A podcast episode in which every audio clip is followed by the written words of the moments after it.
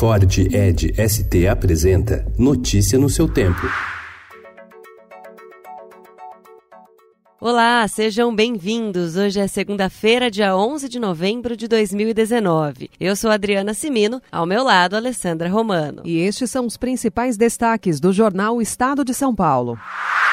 O presidente da Bolívia, Evo Morales, renunciou ontem ao cargo após pressão das Forças Armadas e de protestos violentos que ocorrem no país há semanas. As manifestações começaram depois que Evo saiu-se vencedor em outubro de uma eleição declarada também ontem irregular pela Organização dos Estados Americanos. Ele se preparava para cumprir o seu quarto mandato seguido. Em comunicado na TV, Evo disse ter sido vítima de um golpe de Estado, atacou a OEA e afirmou que pretendia evitar mais violência. Ao comentar a renúncia em redes sociais, o presidente Jair Bolsonaro fez uma defesa da aplicação do voto impresso no Brasil.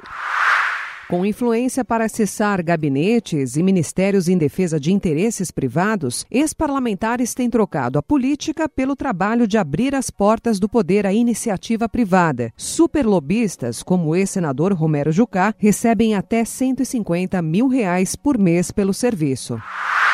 Recuperação econômica pode reduzir dívidas em atraso. Pacote que prevê a redução de encargos para incentivar a criação de empregos será lançado hoje pelo presidente Bolsonaro. O foco são jovens e quem tem mais de 55 anos. Fotos do Enem vazam nas redes durante a prova.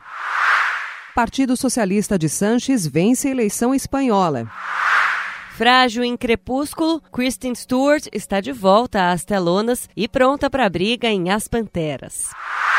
Mais perto do título, Flamengo abre 10 pontos sobre o Palmeiras e São Paulo perde em casa. Notícia no seu tempo. É um oferecimento de Ford Edge ST, o SUV que coloca performance na sua rotina até na hora de você se informar.